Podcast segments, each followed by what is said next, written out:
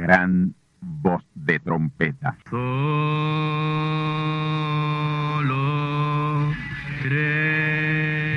Saludos amigos y hermanos radioyentes.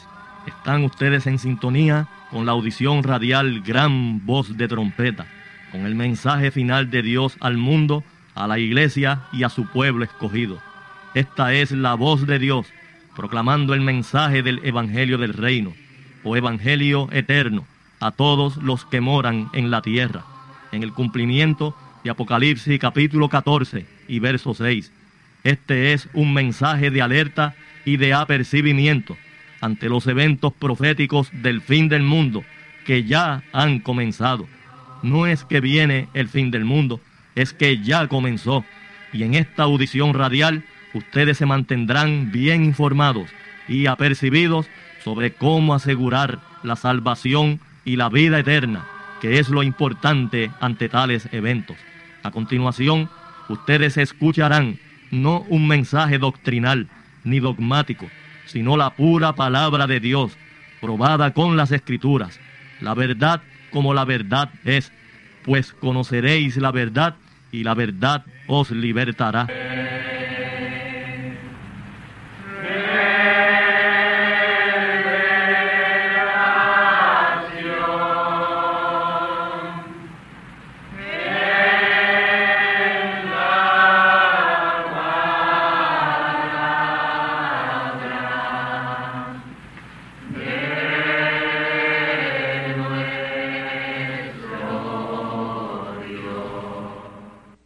Aquí la pregunta bíblica de hoy. Pastor José Oscar Candelario. He escuchado a un autoproclamado apóstol enseñando que no habrá tal cosa como la grande tribulación.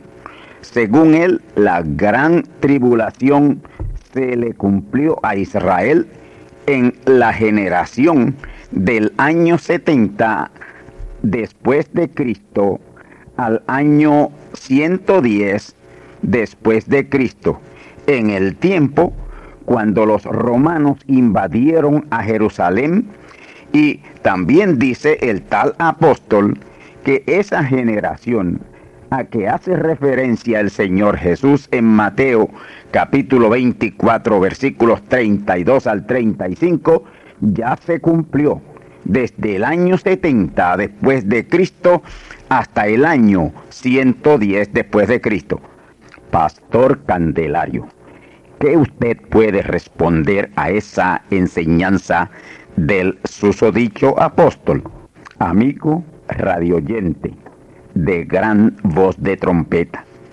Mi respuesta es que esa es una falsa enseñanza a la luz de Mateo 24, 32 al 35, escuchemos.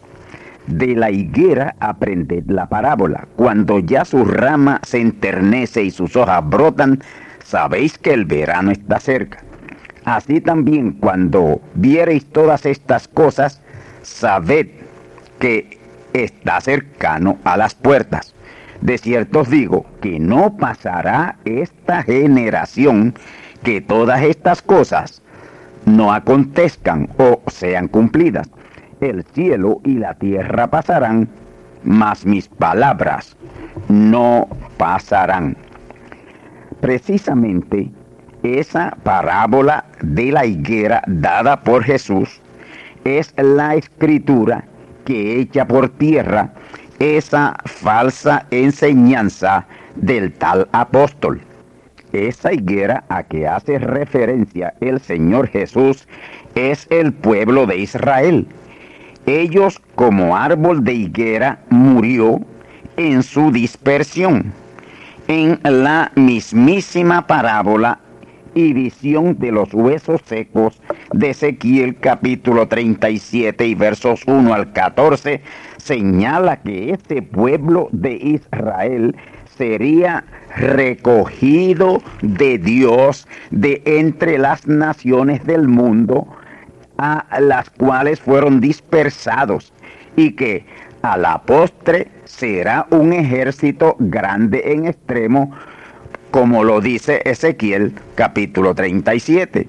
Pues esa visión de Ezequiel 37, versículos 1 al 14, y la parábola de la higuera de Mateo capítulo 24 y versículos 32 al 35 es la misma cosa y tiene exactamente el mismo cumplimiento y ya tanto la visión de Ezequiel 37 como la parábola de la higuera de Mateo 24, versos 32 al 35, se cumplió en la generación de 1948 a 1988.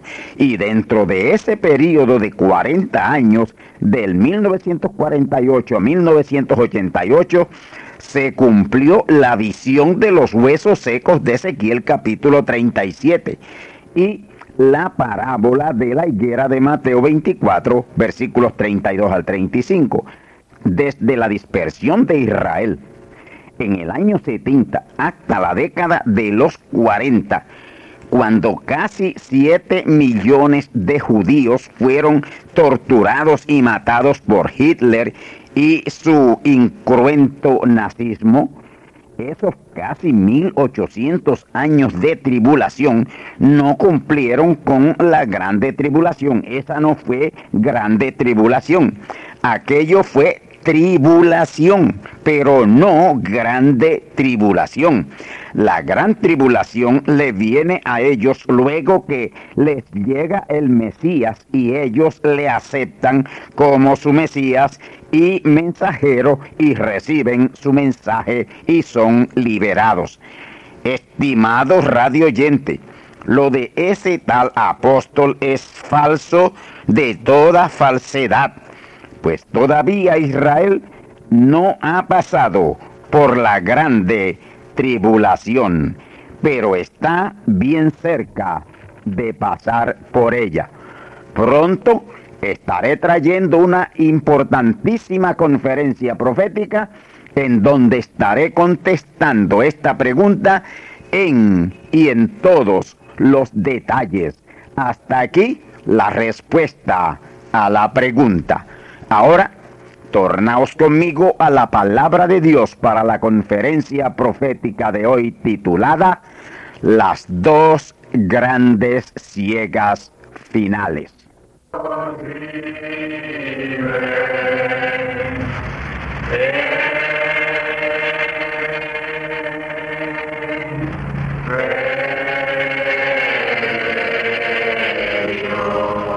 Y ahora tornaos conmigo a la escritura o la palabra que estaremos usando para el mensaje de esta ocasión. Apocalipsis capítulo 14, versículos 14 al 20. Y miré y aquí una nube blanca y sobre la nube uno sentado semejante al Hijo del Hombre, que tenía en su cabeza una corona de oro y en su mano una hoz aguda. Y otro ángel salió del templo clamando en alta voz al que estaba sentado sobre la nube, mete tu hoz y ciega, porque la hora de cegarte es venida, porque la mies de la tierra está madura. Y el que estaba sentado sobre la nube echó su hoz sobre la tierra y la tierra fue cegada. Y salió otro ángel del templo que está en el cielo, teniendo también una hoz aguda y otro ángel salió del altar, el cual tenía poder sobre el fuego, y clamó con gran voz al que tenía la hoz aguda, diciendo, mete tu hoz aguda y vendimia los racimos de la tierra, porque están maduras sus uvas. Y el ángel echó su hoz aguda en la tierra y vendimió la viña de la tierra y echó la uva en el grande lagar de la ira de Dios. Y el lagar fue hollado fuera de la ciudad y del lagar salió sangre hasta los frenos de los caballos por mil seiscientos estadios. Nuestro mensaje de hoy será titulado Las dos grandes ciegas finales. Aquí en Apocalipsis 14, versículos 14 al 20 encontramos las dos grandes ciegas finales entre el mundo gentil. una ciega o cosecha de buena simiente, gente que serán salvos, una gran compañía que ninguno podía contar, Apocalipsis 7:9, que es la misma plenitud de los gentiles que debe ser salva antes de que Israel reciba el mensaje de liberación, Romanos 11, 25 al 26. En Apocalipsis 14, versículos 1 al 5, ahí es que Israel recibe el mensaje del Evangelio eterno. Un versículo más adelante, en el verso 6, está revelado. Alguien podrá decir, pero sí, en Apocalipsis 14, versículos 1 al 5, Israel recibe el mensaje del Evangelio eterno. ¿Cómo puede ser que esa gran ciega de Apocalipsis 14, 14 al 16 sea la gran ciega para salvación de los gentiles? Amigos y hermanos, este libro de Apocalipsis no sigue su cronología de acuerdo a cómo aparece en el libro. Ejemplo, Apocalipsis 14:6 ahora mismo se está cumpliendo en parte, en parte, a través de esta onda radial. El ángel mensajero en cada mensaje radial o audición radial gran voz de trompeta está descendiendo a la tierra con el mensaje del Evangelio eterno, predicándolo a los que moran en la tierra. Los que moran en la tierra son los cristianos denominacionales, miembros de iglesias que no han querido oír este llamado de Apocalipsis 4.1 para subir al cielo, la edad celestial, la edad de la palabra. La edad celestial es la que le sigue a la edad de la Odisea o edad pentecostal. Esa puerta abierta en el cielo. Apocalipsis 4.1 es el mensaje que nos permite subir, ser tomados y recogidos a Cristo en su segunda venida. Y ese es el verdadero rapto. Y son bien poquitos los que suben en ese llamado de sube acá de Apocalipsis capítulo 4 y verso 1. El verdadero rapto, porque ese sí es el verdadero rapto. Esa puerta abierta en el cielo es el mensaje y el mensajero que llama a entrar, subir a esa edad celestial, edad de la palabra Jesús dijo, yo soy la puerta y siempre hay una puerta que Dios envía para que la gente pueda entrar por ella. Subir y entrar es aceptar este mensaje del Evangelio eterno en esta edad octava, que es la edad eterna de la iglesia. La séptima edad fue la edad de la Odisea, el movimiento pentecostal, pero ya eso terminó. Estamos ahora en la edad eterna, la edad octava, que es la edad celestial. Así lo revela el profeta mensajero Branham en el gran mensaje titulado La estatura del varón perfecto, página 4. Se está predicando el Evangelio eterno en la tierra porque estamos en una edad eterna que a la misma vez el profeta la llamó edad del reino. Por lo tanto, este también es el Evangelio del reino que ya muy pronto se empezará a predicar en todo el mundo. Y esa es la gran ciega final de salvación. Ciega final de salvación que le fue revelada a Juan Apocalipsis 14, 14 al 16. Y en Apocalipsis 14, 17 al 20, le fue revelada la otra ciega de juicio y condenación al mundo entero. Y luego es que Israel recibe este Evangelio del Reino o el Evangelio Eterno. Mateo 24, 14 y Apocalipsis 14, 6. No fue en la isla de Patmos que el apóstol Juan recibió esta gran revelación apocalíptica, sino que Juan fue traído en el Espíritu, en el día del Señor o al día del Señor, que fue el tiempo de su venida en dos etapas, la segunda y la tercera venida. El día del Señor abarca la segunda y la tercera etapa de la palabra en la segunda y tercera venida de Cristo. El día del Señor comenzó con su segunda venida en marzo de 1963, extendiéndose hasta su tercera venida en la tercera etapa de la semana 70 de Daniel, luego de la cual Israel recibe la palabra. Ahora, estas revelaciones apocalípticas no solo vienen por la unción Jesús, también vienen por la unción Elías y la unción Moisés. La revelación apocalíptica sobre las siete edades de la iglesia fue dada con la unción Elías en los años 1960 al año 1962 por el cuarto Elías. Por tanto, Juan fue traído en el espíritu, cuerpo teofánico, en el cual se ve y se oye.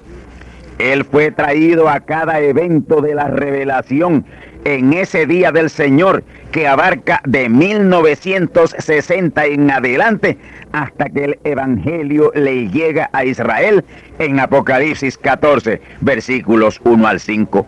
La tercera venida de Cristo en plenitud de plenitud de plenitud, completamente en Manuel, comienza en la adopción y redención del cuerpo, Romanos 8:23. Plenitud de plenitud de plenitud es esa palabra de las tres etapas de la palabra encarnadas en ese último ángel mensajero. La palabra completa, Cristo en su plenitud, plenitud de plenitud de plenitud. Es esa palabra de las tres etapas encarnadas en ese último ángel mensajero. Jesús trajo una etapa de la palabra, Branham trajo una etapa de la palabra, pero ahora la que trajo Jesús y la que trajo Branham se encarnan en ese último mensajero. En Jesús no podía encarnarse más de la porción de la palabra correspondiente a su ministerio, una tercera etapa de la palabra, la palabra del Antiguo Testamento. Él fue la ley, los profetas y los salmos hecho carne. En Branham fue hecha carne y manifiesta una doble porción de la palabra, su porción y la porción que cumplió y reveló Jesús. Y en el último mensajero será hecha carne toda la palabra, porque con la porción suya, toda la palabra queda totalmente revelada y manifiesta para encarnarse en ese último mensajero. Por eso es que Él es completamente Emmanuel. Así lo dice el profeta, el profeta mensajero Branham en sellos página 256 español y página 307 libro en inglés. Escuchemos. Pero cuando nuestro Señor aparezca en la tierra, vendrá sobre un caballo blanco como la nieve, y él será completamente, plenamente Emmanuel, la palabra de Dios plenamente encarnada en un hombre. Vamos ahora a la página 257, libro en español, y página 308, libro en inglés. Escuchemos con suma atención esta importantísima revelación acerca de las tres venidas de Cristo. Sellos, página 308 en inglés y página 257, libro en español. Dice así, la primera venida de Cristo, inmortal. Él viene tres veces. Cristo es en tres. El anticristo es en cuatro o viene cuatro veces. Observe a Cristo en su primera venida. Él vino un mortal para sangrar y morir. ¿Es eso correcto? Esa fue su primera venida. La segunda venida es el rapto. Le encontraremos en el aire o en el cielo inmortal. Su tercera venida, Él es Dios encarnado, amén. Dios completamente Emmanuel para reinar en la tierra. Correcto, son tres. Aquí tenemos al primero de esos dos ángeles mensajeros que le da a Juan la revelación.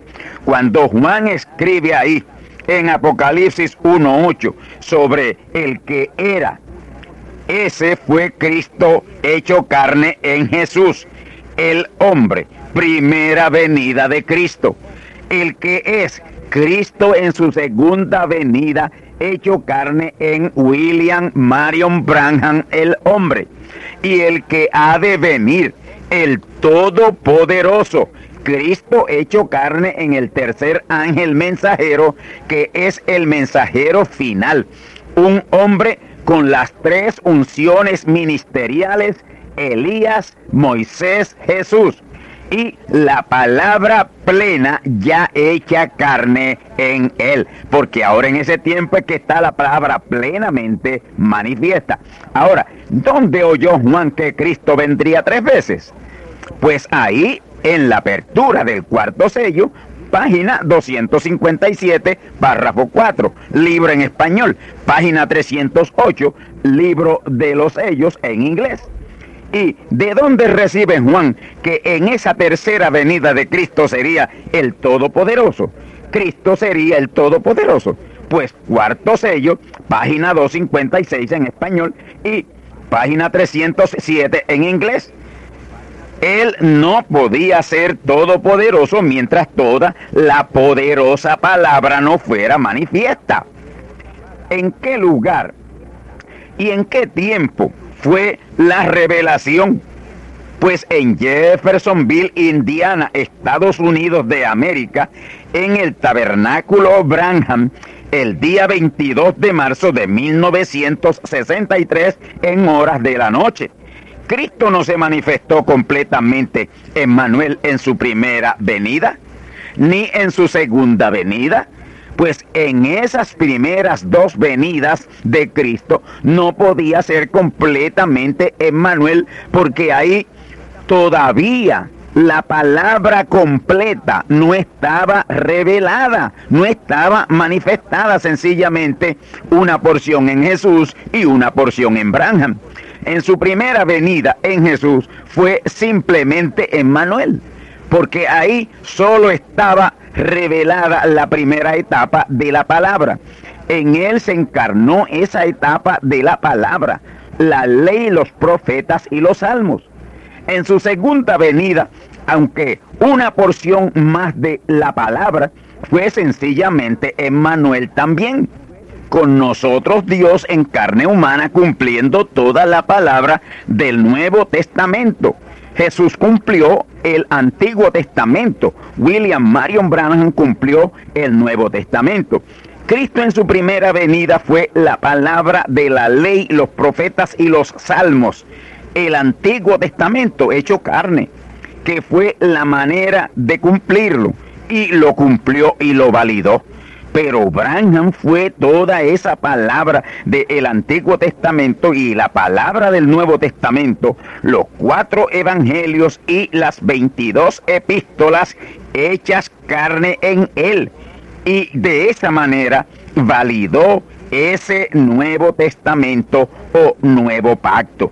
En Jesús fue la porción o etapa de la palabra del Antiguo Testamento, hecha carne, una porción de las tres porciones de la palabra necesarias para la gran consumación de la redención del espíritu y del alma, que fue lo que llevó a cabo el Señor Jesús, redención del espíritu y del alma. Pero en Branham ya esa palabra revelada y, manifiesta en Jesús, más su porción o etapa de la palabra a él asignada de parte de Dios fue encarnada y cumplida también. Y ya aquí hay dos etapas de la palabra cumplida y hechas carne. Dos etapas de la palabra fueron hechas carne en Branham. Y por tanto fue más Emmanuel. Fue doblemente Emmanuel. Él cumplió más palabra que Jesús. Pero ahora, son las tres etapas de la palabra toda la palabra que será encarnada en ese mensajero final y ahí en esa tercera manifestación Él será completamente Emmanuel, con nosotros Dios completamente. Y es por eso que ahora Él será completamente Emmanuel y el Todopoderoso, porque toda la poderosa palabra estará revelada y ahí será esa poderosa encarnación de toda la palabra para Dios venir a ser el Todopoderoso y completamente Emmanuel y el Rey de Reyes y Señor de Señores.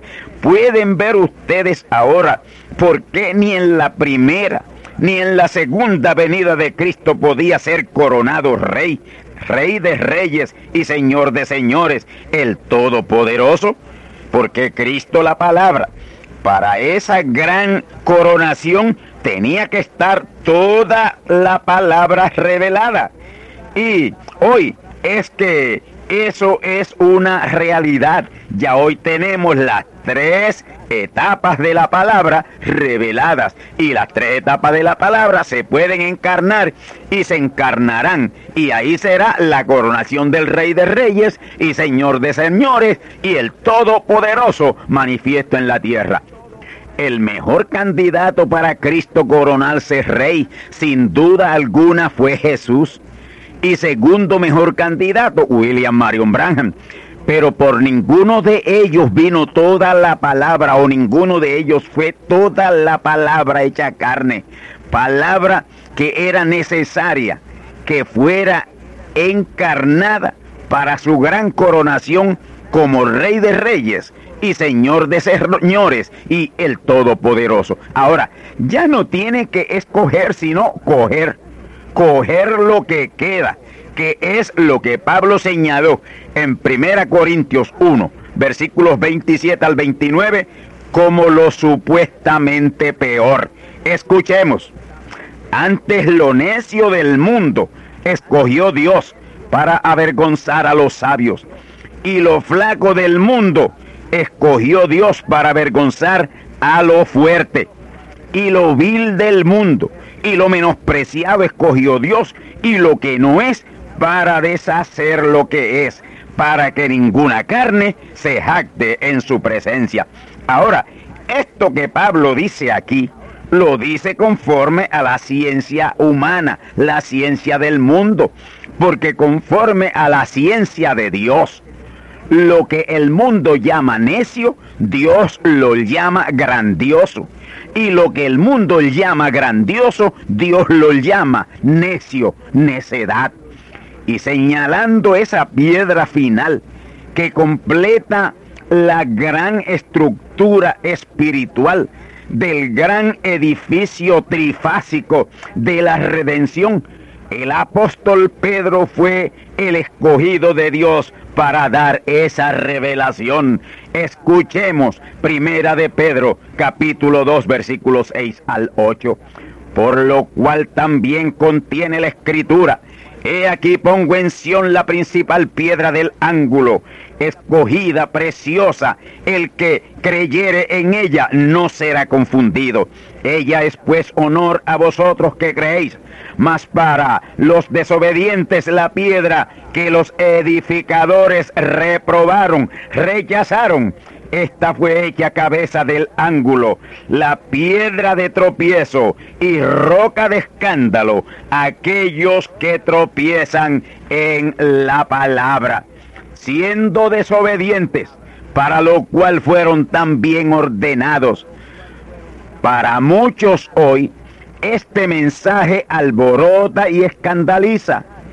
Y de la misma manera señalan al mensajero. Pero sepan que ustedes están escandalizados en la verdad y tropiezan en ella, tropiezan en la palabra. Pero ustedes están escandalizados en la verdad, en la palabra. Ella es la gran roca de la revelación correcta. Y concordando con todo lo citado en la Biblia, ahora voy a citar del libro de los siete sellos lo que dice el profeta mensajero William Marion Branham ya en el cumplimiento de la segunda venida de Cristo. Mensaje Dios en simplicidad, página 29, párrafo final. Escuchen. Puede ser que Dios permita que un hombre sea abatido por todo el país, que lo echen para afuera y lo pongan en ridículo y lo rechacen y demás. Pero cuando viene el verdadero reto, Dios se manifiesta y se vindica en la misma sencillez. Oh amigos y hermanos, lo que viene es tan grande y tan grande y tan poderoso que Dios lo ha escondido en lo más profundo, en la más profunda sencillez, en algo que no parece ser para los sabiondos denominacionales que atacan este mensaje y al mensajero despiadadamente. Mis hermanos, lo que viene y ya está aquí, ya lo podemos palpar y tocar, es lo más grande que jamás en la historia del Evangelio jamás haya sido manifestado. Lo que inminentemente está por manifestarse es ultra poderoso, ultra glorioso. Yo he podido dar con esto porque Dios lo tiene revelado en su palabra y Él lo prometió para este preciso día. Primera Corintios 1, 27 al 29. Nos habla Pablo de que Dios escoge lo necio, lo flaco, lo vil, lo menospreciado y lo que no es, para con ello avergonzar, desenmascarar a todos esos falsantes que parecen ser, pero que no son. Luego en Primera de Corintios capítulo 2 y versos 5 al 9 nos dice algo que solo nosotros, la manada pequeña, que hemos podido creer y entender estas gloriosas revelaciones, las encarnamos y sellamos en nuestras almas. Escuchemos Primera Corintios capítulo 2, versículos 5 al 9. Más bien voy a leer Primera de Corintios capítulo 2, versículos 1 al 9. Escuchemos. Así que hermanos, cuando fui a vosotros no fui con altivez de palabra o de sabiduría a anunciaros el testimonio de Cristo, porque no me propuse saber algo entre vosotros, sino a Jesucristo y a este crucificado. Y estuve yo con vosotros con flaqueza y mucho temor y temblor, y ni mi palabra ni mi predicación fue con palabras persuasivas de humana sabiduría, más con demostración del Espíritu y de poder, para que vuestra fe no esté fundada en sabiduría de hombres, más en poder de Dios. Pero hablamos sabiduría entre perfectos y sabiduría no de este siglo, ni de los príncipes de este siglo que se deshacen mas hablamos sabiduría de Dios en misterio, la sabiduría oculta, la cual Dios predestinó antes de los siglos para nuestra gloria, la que ninguno de los príncipes de este siglo conoció, porque si la hubiese conocido nunca hubieran crucificado al Señor de la gloria. Antes, como está escrito, cosas que ojo no vio, ni oído oyó, ni han subido a corazón de hombre, son las que Dios ha preparado para aquellos que le aman. Amén. Primera de Corintios capítulo 2, versículos 1 al 9. Amigos y hermanos, hoy sabemos que esta tercera etapa de la palabra en qué cosas serán hechas que si se contaren no se creerán. Habrá que verlas para creerlas. Y Dios está haciendo cosas hoy en nuestro lugar de servicios, en el templo del tabernáculo del testimonio, que si se contaren no se creerán. Usted tiene que venir y verlas para creerlas. Y asimismo fue revelado por el profeta Habacuc más de tres mil años atrás. Escuchemos Habacuc 1.5. Mirad en las gentes y ved y maravillaos pasmosamente, porque obra será hecha en vuestros días, que aun cuando se contare, no la creeréis. Y Pablo, quien estuvo por acá en este tiempo y las vio y lo oyó, dice, cosas que ojo no vio, ni oído oyó, ni han subido al corazón del hombre, son las que Dios ha preparado para aquellos que le aman. El profeta mensajero William Marion Branham lo puso de esta manera. Hasta hoy ni la mitad ha sido dicha. Las cosas grandes están adelante, por venir. Estamos en la revelación de la palabra, revelaciones que nos estremecen, pero las creemos porque somos los verdaderos creyentes de este día y es imposible que nosotros podamos descreer o no creer esa gloriosa palabra de Dios. Pero la acción de esas revelaciones aún no han empezado. Ello iniciará, dará comienzo cuando los truenos comiencen a emitir sus voces en público para la ciega final de salvación. Y ahí es que da comienzo la primera de esas dos grandes ciegas. Apocalipsis 14, 14 al 16. Y esa es la ciega de salvación, la ciega de bendición. Luego de concluida esa gran ciega final de salvación, que es el cumplimiento de Mateo 24, 14, Romanos 11, 25 que producen esa gran compañía que ninguno podía contar de Apocalipsis 7.9, lo cual será hecho en el tiempo récord de siete meses o 210 días. En siete meses o 210 días, el mundo entero será impactado con ese gran avivamiento de los truenos. Y ahí serán hechas unas señales que jamás han sido vistas en la historia del hombre sobre esta tierra. Y es ahí también que la tierra será llena del conocimiento de la gloria de Dios, como las aguas cubren la mar. Isaías capítulo 11 y verso 9 y Habacuc 2.14. Millones serán estremecidos e impactados con el Evangelio eterno y sus milagros creativos como nunca antes en la historia de esta tierra y del Evangelio ha sido hecho. Lo que viene de parte de Dios es inimaginable, pero es inminente su gran manifestación. Estemos preparados. Ahí es que es salva esa gran compañía que ninguno podía contar de Apocalipsis 7:9. Y esa poderosa ciega o cosecha final de salvación es la que está revelada en Apocalipsis 14, 14 al 16, Mateo 24, 14, Romanos 11, 25, Apocalipsis 7, 9, Apocalipsis 10, 11 y Apocalipsis 18.1 y Apocalipsis 18.4. También en el Antiguo Testamento Isaías capítulo 11 y verso 9 y Habacuc 2.14.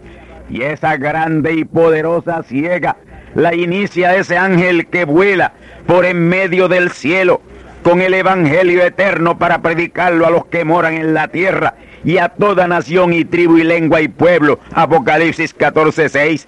Este es el último toque de trompeta de jubilación o liberación desde que comenzaron los mismos instituidos por Moisés primero. Ahora, ese toque de trompeta de jubilación o liberación es dado por el segundo Moisés, que es ese mismo ángel que vuela por en medio del cielo con el Evangelio eterno para predicarlo a todos los moradores de la tierra para salvación. Ahí habrá una gran cosecha que es la gran ciega o cosecha de Apocalipsis 14, 14 al 16. Ahí creerán millones y millones de toda la faz de la tierra, de todas islas, de todos lugares, de todos continentes. pero billones rechazarán ese mensaje y aun viendo la gran vindicación, crucificarán a Cristo la palabra por tercera vez y esa será la razón del catastrófico terremoto que azotará la isla de Puerto Rico. Ese será el terremoto de la tercera crucifixión de Cristo la palabra. Apocalipsis capítulo 6, versículos 12 al 17. Ahí está ese terremoto que es el terremoto de Puerto Rico. Repito, Apocalipsis capítulo 6, versículos 12 al 17. Y seguido de ese fantasmal terremoto, que de hecho será mundial, como fue el primero en los días de Jesús y como fue el segundo terremoto de la crucifixión en los días de Branham, el terremoto de Alaska del Viernes Santo de 1964 y seguido del tercero o tercer terremoto que devastará nuestra isla Boriquén, azotará otro catastrófico terremoto profetizado en Apocalipsis 18, 21 al 23, cuyo epicentro será en la costa oeste de los Estados Unidos de América, afectando unos cinco estados, Washington, Oregón, California, Baja California y Arizona, los cuales unos se hundirán y otros serán totalmente devastados. Además, Nevada, Nuevo México, Luisiana, Mississippi, Alabama, Atlanta, Florida y las Carolinas sufrirán un azote devastador de un monstruoso maremoto que las arropará. Y ello porque en el tiempo de la gran ciega final de Apocalipsis 14, 14 al 16 en Puerto Rico y Estados Unidos y en la América Latina y en el resto del mundo, se estará crucificando a Cristo la palabra por tercera vez. Y es por eso que viene otra ciega, no para salvación, sino para juicio y condenación al mundo, a todo el mundo gentil, que viendo las cosas tremendas que Dios estará haciendo por el poder de la palabra, se rebelarán contra ella, contra la palabra. Esa ciega de juicio está revelada en Apocalipsis 14, 17 al 20. Esa terrible ciega de juicio tomará ocho meses o 240 días. Es la etapa que queda de la semana 70 de Daniel, la tercera etapa en donde a la misma vez se estará cumpliendo la tercera venida de Cristo, en la cual su manifestación será como fuego consumidor. Las primeras dos venidas de Cristo han sido de gran bendición pero esta que iniciará con la adopción y redención del cuerpo. Romanos 8, 23. Todo el tiempo será juicio y condenación al mundo. Ese es el tiempo que señala el profeta mensajero William Marion Branham de predicación a almas encarceladas. Gentes que a ese tiempo no podrán ya ser salvas, aunque lo procuren con lágrimas, aunque en medio de lloro y crujir de dientes, ya Dios no podrá oírles, porque ahí están pasando por lo que Él les anunció y les dijo que les vendría, por rechazar la palabra, crucificar la palabra, lloro y crujir de dientes le ha venido para ese tiempo. Por eso en el mensaje titulado Almas encarceladas, el profeta dice así, habrá un mensaje que hará maravillas y prodigios, aún milagros creativos, pero no habrá oportunidad de salvación para ningún gentil. Son dos ciegas amigos y hermanos, dos ciegas finales totalmente distintas. Ahí en Apocalipsis 14, 14 al 20. La primera en los versos 14 al 16 es de salvación, una ciega de salvación, una ciega de recogimiento a la palabra en que las gentes podrán ser salvas porque está en el plan y el propósito de Dios.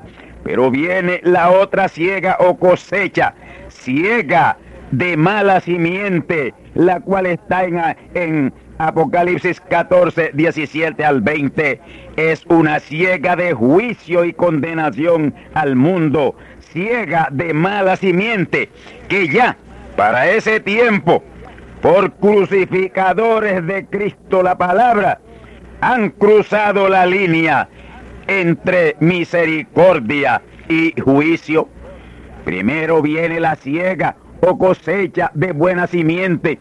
Eso está bien cerca.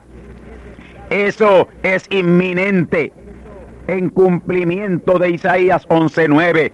Habacuc 2.14, Mateo 24.14, Romanos 11.25, Apocalipsis 10.11, Apocalipsis 14.6, Apocalipsis 14.14 al 16, Apocalipsis 18.1, Apocalipsis 18.4 y Apocalipsis 7.9 que es la gran compañía que ninguno podía contar de todo el mundo y en todo el mundo. Pero a los que rechazan ese mensaje, ese llamado, les viene la ciega o cosecha de juicio y condenación de Apocalipsis 14, 17 al 20, en donde el Todopoderoso estará pisando el lagar de la ira de juicio y condenación a los crucificadores de Cristo la palabra por tercera vez. Ya en los días de Jesús, 1900 años atrás, crucificaron a Cristo la palabra y aún al hombre Jesús literalmente le crucificaron por primera vez. En los días de Branham, unos 33 años atrás, crucificaron a Cristo la palabra que fue traída y hecha carne en él y por él por segunda vez. Y hoy se está repitiendo la historia por tercera vez. Cristo la palabra está siendo crucificada por tercera vez. Y ese será el motivo de esa ciega de juicio y condenación de Apocalipsis 14, 17 al 20. Escuchemos. Y el ángel echó su voz aguda en la tierra y vendimió la viña de la tierra y echó la uva en el grande lagar de la ira de Dios. Esa hoz es la espada de la palabra, la cual será hablada para juicio y condenación por ese ángel mensajero ungido con la unción Elías y la unción Moisés. Él es Moisés y Elías. Escuchen lo que dice Apocalipsis 11:6 de ese profeta mensajero con esas dos unciones, Moisés y Elías. Este tiene potestad de cerrar el cielo que no llueva en los días de su profecía, y tiene poder sobre las aguas para convertirlas en sangre y para herir la tierra con toda plaga, cuantas veces quisiere. Hemos citado, amigos y hermanos, ahora mismo ese poder y autoridad de la palabra hablada está vigente sí está vigente, está aquí. Y lo que se diga que se ha hecho, será hecho, sea para bien o sea para mal.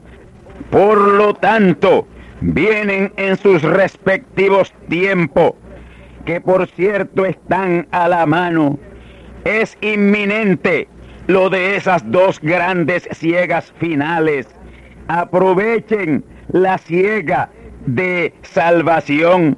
Aprovechen la de bendición, porque después viene la de juicio y condenación al mundo. Las dos grandes ciegas finales. Amigos y hermanos radioyentes, han escuchado ustedes la importantísima conferencia profética titulada Las dos grandes ciegas finales. Usted necesita oír y reoír hasta que se grabe esta importante conferencia, hasta que se la aprenda de memoria. Y la misma está grabada y está disponible a los que la deseen obtener.